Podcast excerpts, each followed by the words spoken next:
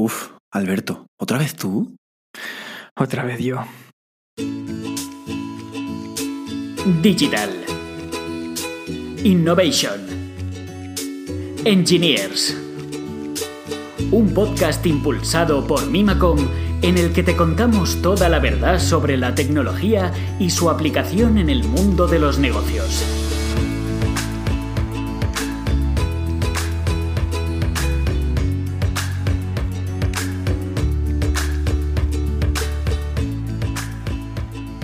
Hola a todos y a todas y bienvenidos a un capítulo más del podcast de Mimacon. Estamos otra vez aquí, mi compañero Juan Carlos. Hola Juan Carlos. Hola, ¿qué tal? ¿Cómo estáis? Y yo, Alberto Martínez. Así que como podréis deducir ya los antiguos del lugar, esto significa que vamos a volver a hablar de Elastic, ¿no? Un poco pesados somos ya, ¿eh, Alberto? sí, sí, yo creo que somos la pareja que más repite en el, podcast. Pero bueno, eh, como siempre, antes de comenzar a hablar de Elastic y del tema principal que os traemos hoy, que son las novedades eh, de la recién salida del horno versión 8, eh, nos gustaría tratar algunos temas de actualidad. Así que vamos con algunas noticias. Vamos a por ello.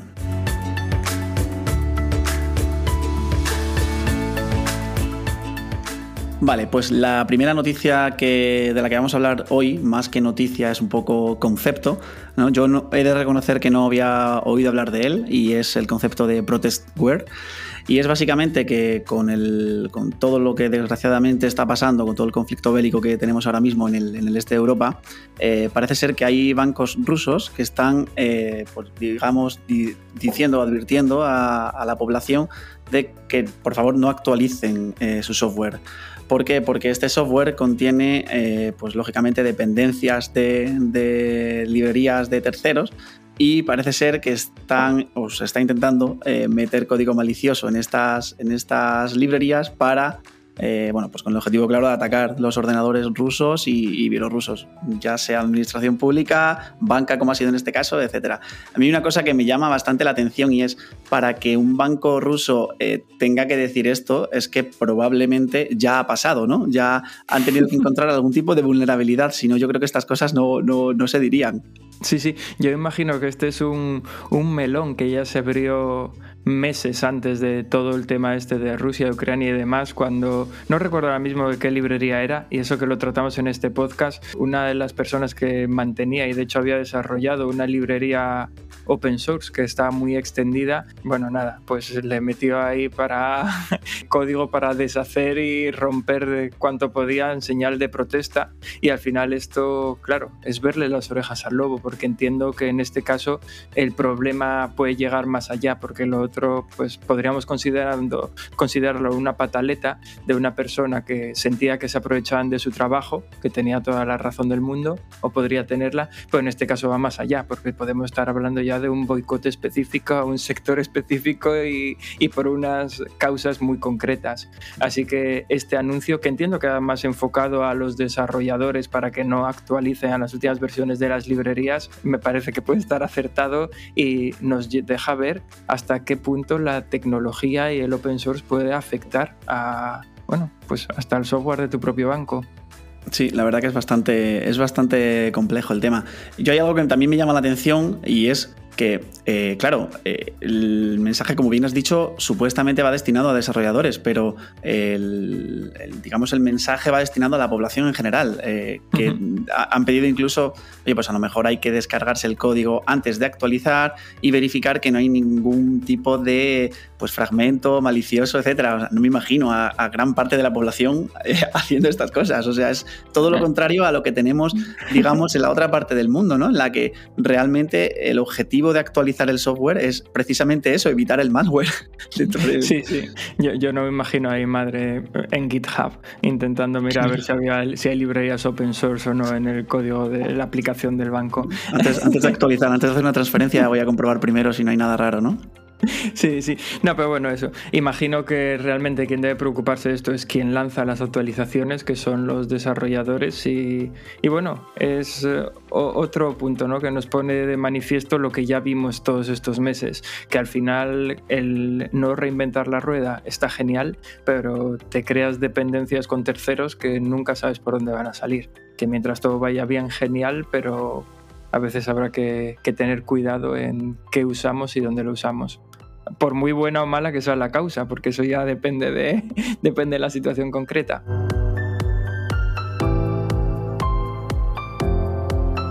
Y otro, otra noticia que queríamos comentar es eh, Hemos, bueno, hemos leído hace poco un artículo que hablaba de, que hay ciertas personas que están volviendo a utilizar lo que podemos llamar teléfonos tontos, ¿no? Es decir, lejos del concepto de smartphone, pues teléfonos de los antiguos, de los que servían para llamar y si eras muy hábil mandar SMS, porque era complicado hasta escribirlos.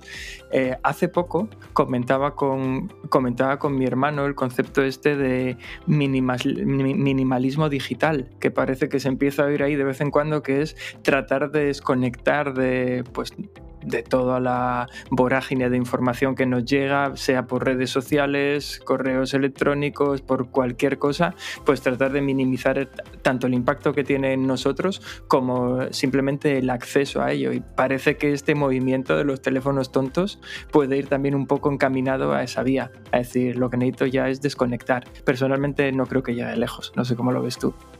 Yo opino lo mismo, o sea, yo creo que no sería capaz de utilizar un teléfono tonto por la gran cantidad de funcionalidades que, nos ofrece un teléfono pues, inteligente hoy en día, ¿no? O sea, es que se ha convertido en nuestra cartera. Hay veces que vas sin cartera por la calle porque lo tienes todo en el teléfono. Eh, desde tu tarjeta de crédito, eh, tu tarjeta del médico, eh, tu pasaporte COVID, o sea, lo tienes absolutamente todo.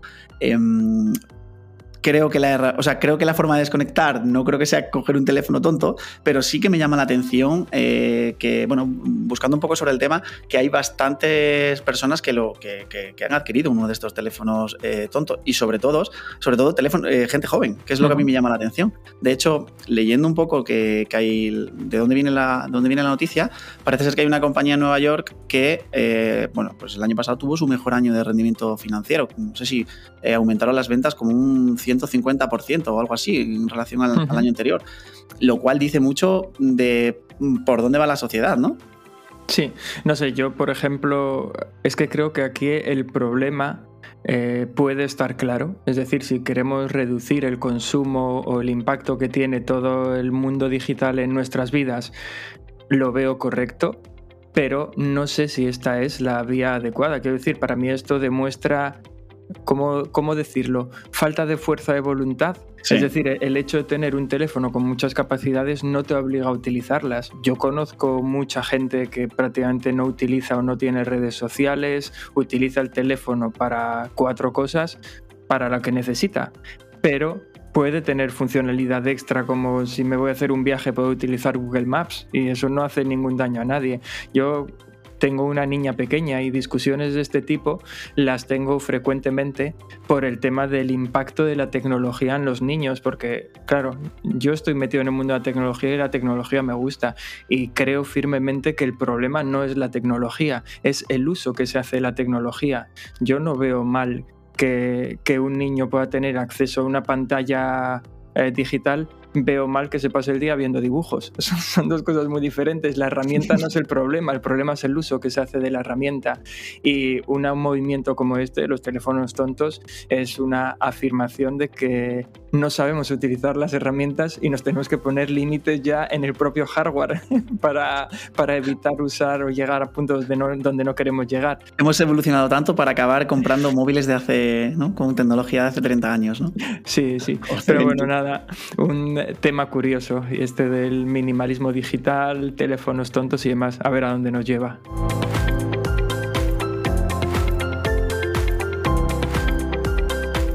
Bueno, y si te parece, podemos arrancar ya con el tema que queríamos traer hoy, que son las novedades que se han introducido en la versión 8 de Elastic.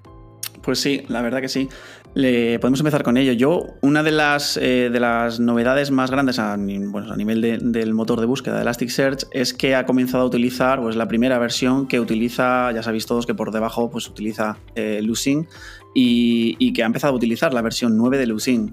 Eh, esto le da una potencia a Elastic que, pues, bueno, le permite, digamos, aprovechar toda, pues, toda esa potencia que Lucene tiene y se han centrado sobre todo en la, búsqueda del, vecino más cercano, ¿no? Ese algoritmo de búsqueda que nos permite eh, pues esa búsqueda por vectores que nos permite que sea mucho más eh, rápido y, eficiente. Y es que abre todo un mundo, porque no solamente mejora la búsqueda, sino eh, nos abre la puerta de lleno a, hacer el pues, procesamiento del lenguaje natural en, en Elastic, ¿no?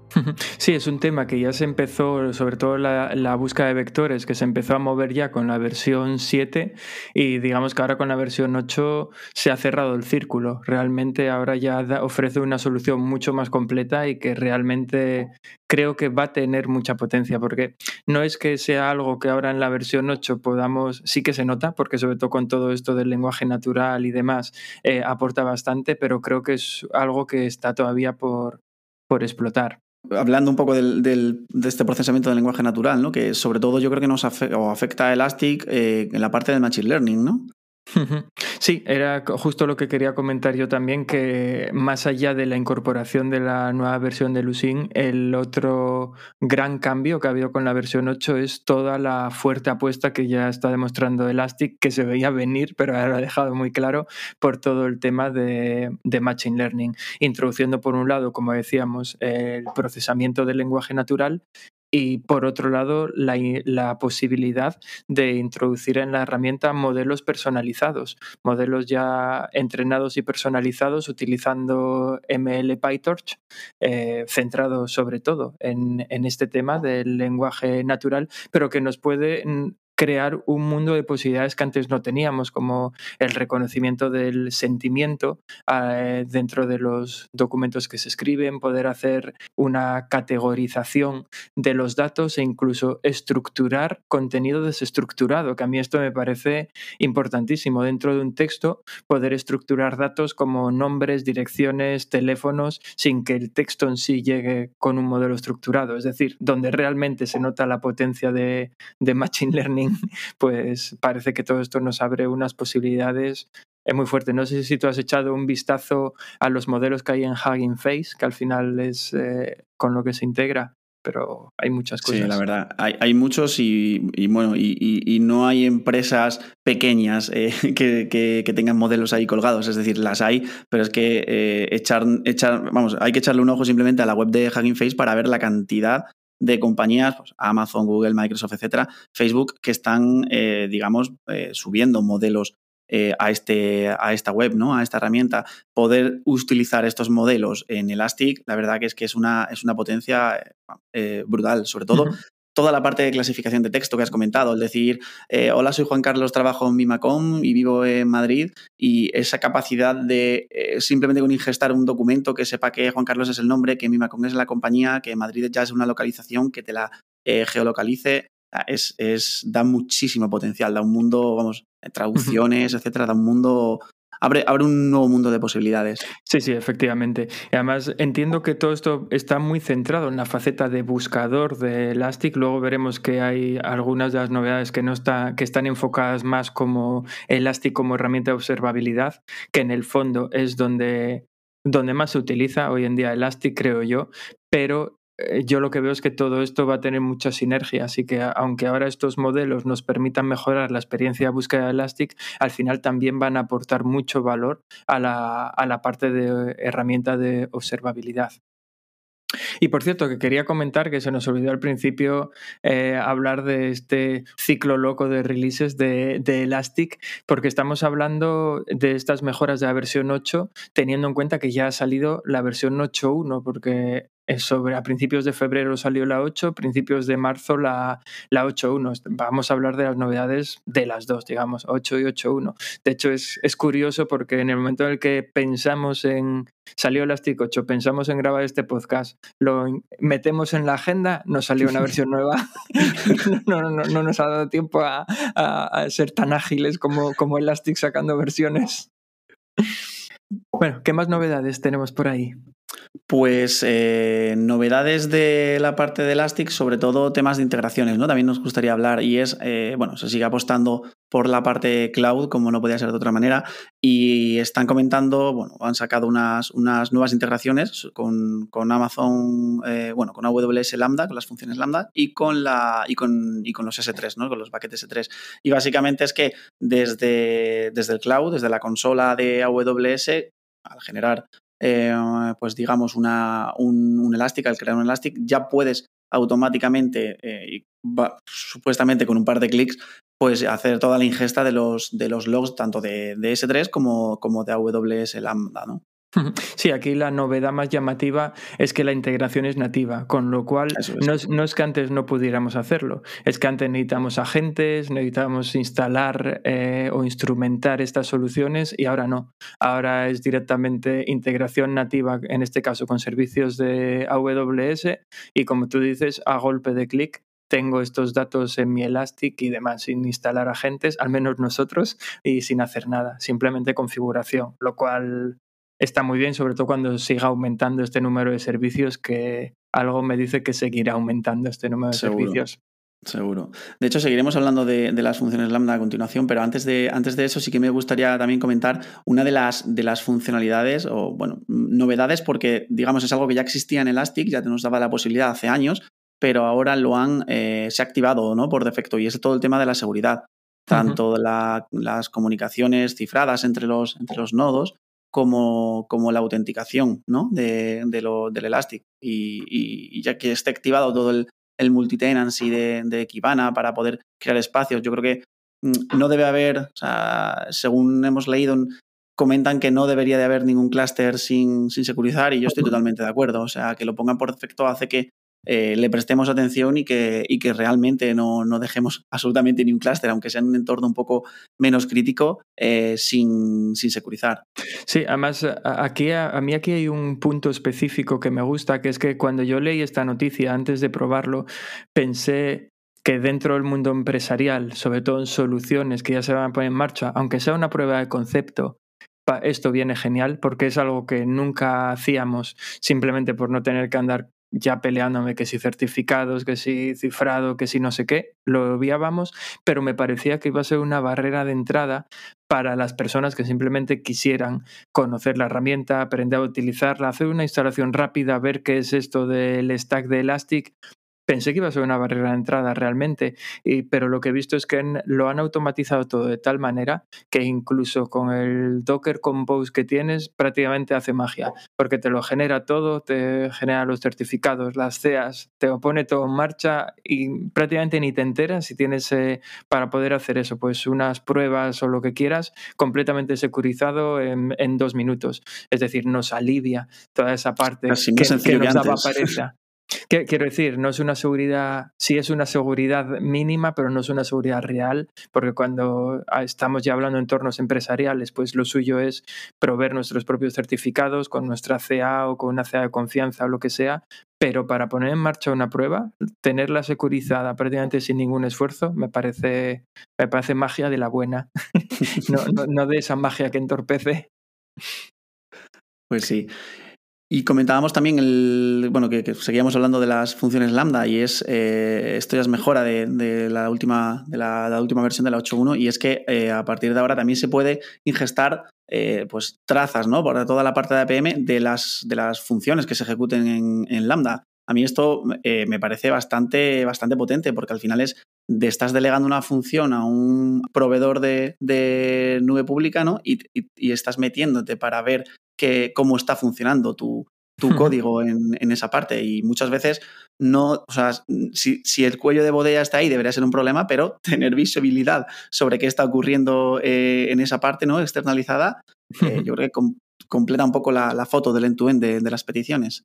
Sí, sí, y eh, esto ya hay soporte completo, si no me equivoco, para, para las Lambda creadas con Python y con Node.js y está en fase beta para las creadas con, con Java. Y luego hay, otro tema que a mí me apasiona, así que voy a, meterme yo con él antes de que te me adelantes, que es eh, la integración de, Elastic con la ingesta de logs de OpenTelemetry. Creo que a OpenTelemetry deberíamos dedicarle en algún momento un capítulo del podcast. Me lo voy a apuntar, a ver si tenemos hueco para dentro de cinco o seis meses, porque la agenda está muy apretada. Pero OpenTelemetry trata de, de convertirse en un estándar de facto para toda la parte de tracing, metrics y logging. La evolución del proyecto está en diferentes estados. Por ejemplo, tanto la parte, especialmente la parte de métricas es la que más avanzada está. Digo, la parte de trazas, eh, la parte de métricas está bastante avanzada. La parte de logs está todavía una versión no sé si alfa o beta, la verdad es que está en una versión bastante previa, pero la idea que tiene OpenTelemetry es definir lo que se podría convertir en estándar para no depender de fabricantes concretos, es decir, que no tener que integrar soluciones específicas en tus desarrollos, bien sea de Elastic, de Dynatrace o de Grafana o de quien toque, sino tener algo genérico. Y luego ofrece un colector y este colector lo que hace es integrar todos estos datos y enviarlos a la fuente que toque, que puede ser un Elastic, que puede ser un Dynatrace o como decíamos antes, ¿no? Elastic ya desde hace bastantes versiones ofrecía integración nativa para métricas y para tema de tracing. Y ahora lo que ha añadido es la parte de logs, que yo creo que esto vuelve a cerrar un círculo que antes se quedaba un poco abierto, porque cuando utilizábamos, en lugar de los agentes de OpenTelemetry, utilizamos los agentes de Elastic para el APM de nuestras aplicaciones, todo funciona como la seda, porque te relaciona las trazas que va sacando con los logs directamente en los que añade pues, los, los IDs necesarios de la transacción y demás para poder luego correlar todos esos datos que se generan, tanto por la parte de tracing como de logs, pero cuando utilizábamos OpenTelemetry, pues perdíamos esta, esta relación. Entonces las trazas no llegaban a estar vinculadas con, con, con los logs. Y ahora lo que, lo que se consigue con esta integración es volver a poner e, esta, esta integración en el tejado OpenTelemetry, que se supone que ofrecerá toda esta correlación de datos y una vez que lleguen a Elastic ya tenemos otra vez vinculado todo de manera que podemos tener en contexto cualquier traza, cualquier log o cualquier métrica, lo cual vuelve a, a ser eso, la maravilla que nos ofrece si, integramos directamente un agente como podía ser antes, pues el Elastic Agent o el agente de APM de Elastic o lo que sea. Vamos, que me parece, aunque está muy verde todavía la parte de logs de OpenTelemetry, me parece un paso genial de cara a poder ofrecer una solución completa de, de nuevo y con herramientas de terceros en lugar de con el agente de Elastic. Sí, la verdad, la verdad que es que abre otro mundo de posibilidades, ¿no? Porque cualquier herramienta que esté eh, logando con este estándar, eh, que, pueda, eh, que pueda ingestar de manera automática pues toda esta información en Elastic y tenerlo todo relacionado, la verdad que, que es un, sí, además es que, es que, hay, cada vez hay más, eh, más integraciones con OpenTelemetry, porque Grafana Labs ya ofrece integración con, con OpenTelemetry, creo que Dynatrace también, Elastic también, y al final la potencia que lo que marcaba la diferencia entre unas soluciones y otras eran los agentes. Había agentes que obtenían más profundidad, agentes que obtenían menos, pero si metemos eh, la variable OpenTelemetry en medio, el agente es el mismo. Así que lo que va a marcar la diferencia es el qué puedes hacer con esa información. Y es donde yo veo que Elastic lleva algo de ventaja sobre el resto, porque los demás eh, se han centrado más en conseguir la mejor información que luego en explotarla. Y mm. Elastic, con todo lo que estamos viendo ahora, la potencia de Machine Learning que nos ofrece y demás, está ganando ventaja en qué hacer con esa información, que cuando la información sea en todas las aplicaciones la misma, realmente es lo que va a aportar la diferencia. me parece un movimiento muy inteligente. No cabe duda que es hacia donde se orienta el mercado, viendo todas las soluciones. Vale, y bueno, y no por eso han dejado de trabajar y mejorar, por ejemplo, el tema del Elastic Agent, ¿no? que ya estuvimos hablando de él en uno de los capítulos. Parece ser que lo han mejorado para recoger más, más métricas de sistemas operativos que antes a lo mejor no se hacía, eh, o que incluso se, los, los, cortafuegos no podían leer. ¿no? Ahora, digamos que recoge más información y, bueno, ya no solamente fuera del perímetro de la red, sino también dentro de tus propios sistemas operativos. También hay novedades en la parte de SIEM, con toda la parte de SIEM, tanto con nuevas integraciones que han ofrecido como en la, voy a decir ya en la parte más visual, en la gestión, por ejemplo, de casos que ofrece Elastic para solucionar problemas de SIEM, pues ahora vemos más datos sobre el número de veces que se ha producido un error, las alertas que han saltado y demás. A, a mí esto es algo que no sé si realmente aporta valor porque yo creo que poca gente utiliza esta gestión de casos en SIEM porque, bueno, Todas las empresas tienen ya sus propias herramientas, pero bueno, todo lo que sea seguir mejorando, yo lo veo perfecto. Vale, y otra, iba a comentar otra de las funcionalidades, sobre todo más orientados a, búsquedas, ¿no? Que estamos hablando mucho de, la, toda la parte de observabilidad, y es algo que a mí me gusta mucho, ¿no? De, siempre, desde que empecé a trabajar con Elastic, es esa, esa capacidad que te da para balancear entre eh, rendimiento y coste, para poder configurar eh, tus índices, tu clúster, para poder decidir si quieres orientarlo a un caso de uso de búsqueda o más, más digamos, más orientado a la escritura, etcétera. Y es, eh, han metido el, bueno, la, capacidad de, no indexar en el índice invertido, que esto ya existía con los, los doc value, pues han metido los doc value only en más, en más tipos de campo más tipos de campos numéricos, booleanos, etcétera. Entonces, nos permite no ingestar esta información en el índice invertido, con lo cual, eh, lógicamente, si buscamos por uno, de estos, mm, por uno de estos campos, la búsqueda va, a ir peor, pero es que no siempre queremos buscar por esto. Ahí es donde voy, ¿no? En ese, en ese balanceo. Y hablan de, mejoras ¿no? en, indexación y en almacenamiento. Mira, estaba deseando poder llevarte la contraria desde que empezamos a hablar y, mira, voy a hacerlo ahora. Desde el podcast anterior.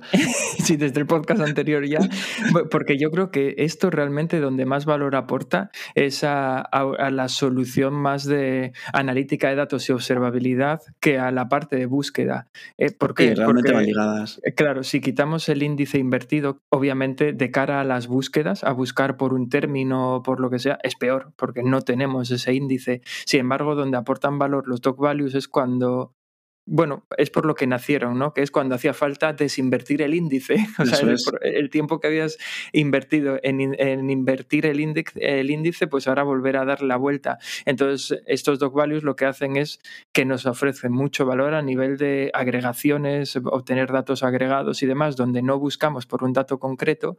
Y, y claro, el hecho de no indexar los datos por los que nunca vamos a buscar en el fondo, porque los vamos a utilizar para agregar, pues es donde ganamos este 20%, tanto en tipo de indexación, porque no se indexa en índice invertido, como en los requisitos de almacenamiento. Claro, el almacenamiento es menor por lo mismo, porque no se va a indexar esos datos. Vamos, que me parece una opción que no sé cómo no existía ya de antes. Sí, porque hay datos que nunca necesitan ser indexados, como puede ser, yo que sé, una métrica. ¿Una métrica para qué la vas a indexar? ¿Quién va a buscar por ahí? No, no tendría ningún sentido. Eso es. Vale. No sé si podemos pasarnos ya a la parte de Kibana o si nos queda alguna cosa por aquí comentar de Elastic. La verdad es que son tantas las novedades que... Son muchas las novedades. Hemos intentado resumir las más, las más interesantes de, de cara a Elastic y vamos a darle una vueltecilla a Kibana, ¿no? También. Sí, en la parte de Kibana hay cosas que se repiten, como por ejemplo el tema de la seguridad que ya hemos hablado. Obviamente, si hay seguridad en Elastic, también tenemos seguridad en Kibana ya por defecto, con, además con la integración ya por defecto de los espacios de, de Kibana, todos los temas de autorización, TLS. Vamos, que la seguridad está eh, en esta versión algo, como algo prioritario que tenemos por ahí. Mm, otra de las novedades que traen es, eh, pues apuestan por todo el tema de los mapas, ¿no? Eh, han incluido una nueva, una nueva API o han mejorado ese endpoint que ya existía de, la búsqueda por, del Vector Tile Search y, han mejorado las búsquedas geoespaciales. O sea, van a dar mejor rendimiento, eh, más capas para poder hacer más polígonos distintos y representar al final en el mapa lo, que queremos. Y, una función que la verdad que la he visto en vídeo y es esta, cuando estamos utilizando un mapa, el hacer zoom in y el, y el zoom out, que no siempre va con el rendimiento que, queremos, ¿no? con las ganas que tenemos de ver el resultado, lo ha mejorado, lo ha mejorado bastante. Eh, sí, además en este, en este sentido creo que también ha mejorado la interfaz de los mapas en general. Creo que ahora hay un modo oscuro, el modo tradicional, o sea, creo que hay bueno, mejoras en la visualización de los mapas en general. Y también hay cambios en el módulo de Discover. Sobre todo lo que han integrado en este módulo es el ver estadísticas de, de los campos que tenemos indexados, que es algo que ya se podía obtener más o menos desde la parte de Machine Learning, es algo que ya veíamos eh, cuando analizábamos datos desde, desde el módulo de Machine Learning, anomalías y demás, y ahora se ha introducido también en el Discover esta información estadística sobre, sobre los campos. Es, es una mejora que yo nunca había echado en falta, pero bueno, nunca viene mal tampoco tenerlo. Sí, sobre todo para ver ahí la distribución de los datos en de, un campo, a, mí me parece que, es un acierto, sobre todo para aquellas, aquellos usuarios que no utilizan a lo mejor la parte de Machine Learning, ¿no? Sí. La tienen en el Discover. Vale, y luego pequeños cambios también a nivel de, interfaz. Eh, bueno, han cambiado ejes en algunas de las visualizaciones para ver un poco mejor el, sobre todo en, esas gráficas donde tenemos en el, en el, eje de las X las, el tiempo, de poder ver el tiempo en el que está ocurriendo los, los eventos, eh, han incluido mapas de calor en, bueno, tooltip, mejor dicho, en, las, en cada una de las celditas de un mapa de calor y, eh, mejoras a nivel de interfaz, pues tanto de, tanto de la parte de Canvas, ¿no?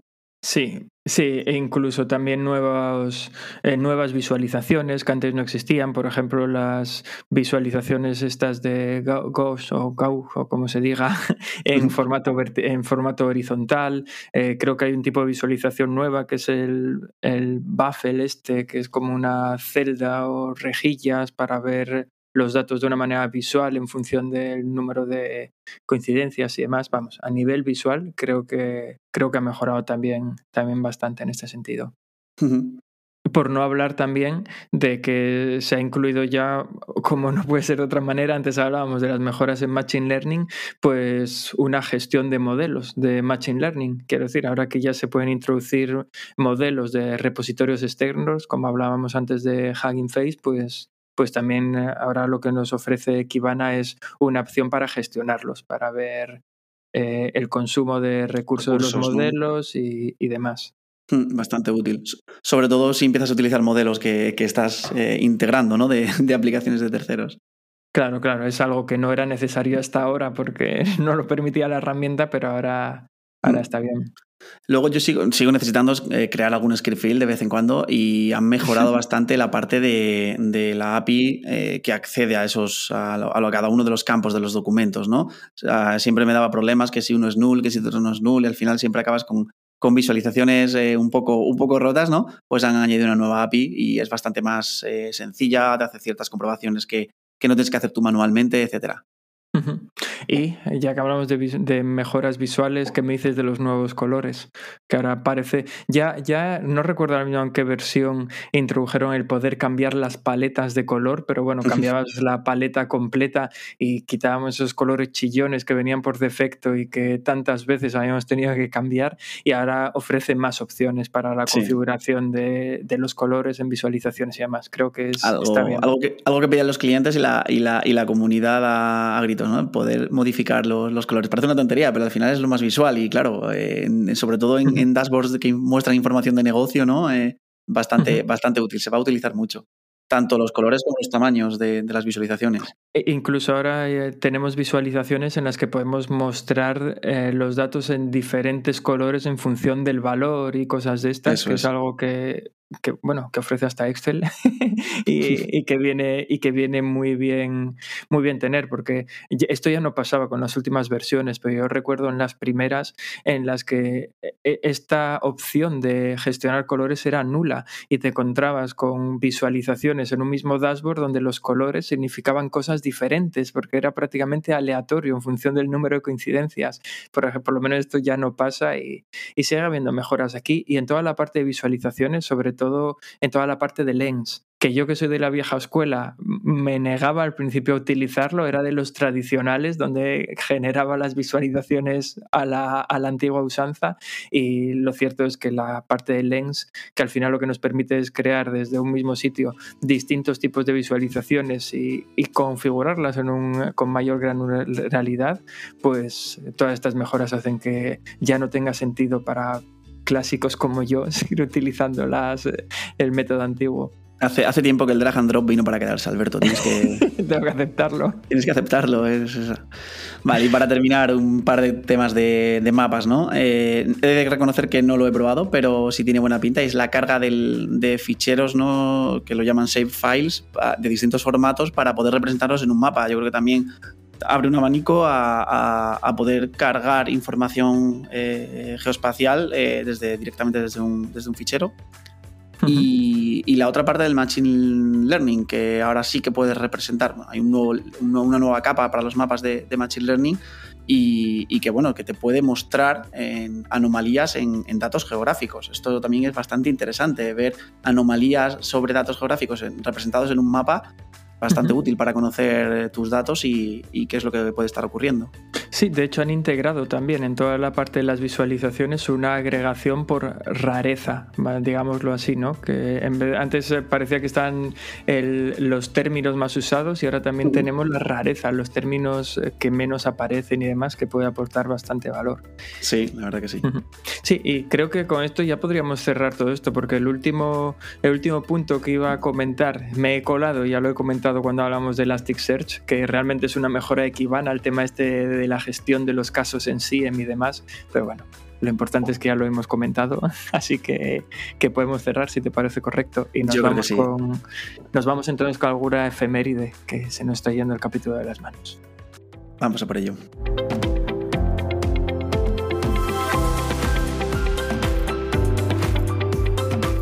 Vale, pues la efeméride que traíamos hoy, eh, la verdad que es algo que nos ha llamado bastante la, atención, porque es que el 4 de abril del 1972 se creó la primera pantalla táctil, el primer touchscreen.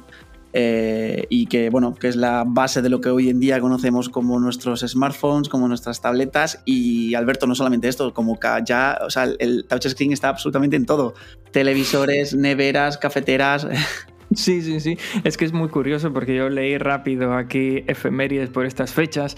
No, no, no, teníamos claro cuál elegir porque también tal día como hoy se creó la empresa Microsoft que parece algo importante pero luego leímos lo del touchscreen, que yo pensé que iba a ser algo de, yo qué sé, de finales de los 90 y resulta que estaba fechado en 1972. Entonces dije, no, hay que hablar de esto, porque de hecho estuvimos buscando luego información sobre esto en, en el año 65, 1965, ya se ideó para la para temas de control aéreo, aéreo, la primera pantalla táctil, pero claro, aquello no era una pantalla, porque no era un monitor, era más bien un, no sé, no sé cómo definirlo, he visto fotos y sigo sin saber definirlo, parecía más bien un monitor agujereado, porque no era touchscreen, sino que había botones físicos dentro del propio monitor. Yo creo que es el concepto, ¿no? Nace el concepto de touchscreen, de tener que tocar el, mismo dispositivo por el que ves los datos.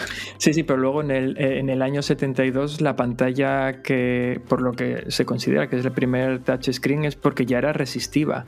Y bueno, estuvimos viendo también algunos de los ordenadores en los que se eh, siempre dentro del mundo del control aéreo, que parece ser que era donde más falta hacía, por el tema de facilitar la vida en este tipo de trabajos. Y nada, nada, 1972. Eh, Alberto, yo creo que hemos, hemos relacionado la efeméride con la noticia de los teléfonos tontos, ¿no? Desde 1972, eh, la pantalla del touchscreen y estamos en 2022 y volvemos a, a los teléfonos tontos. Sí, sí. claro. Pues ahí queda eso, que pensábamos que lo había inventado el iPhone y ya no, estaba ahí de antes.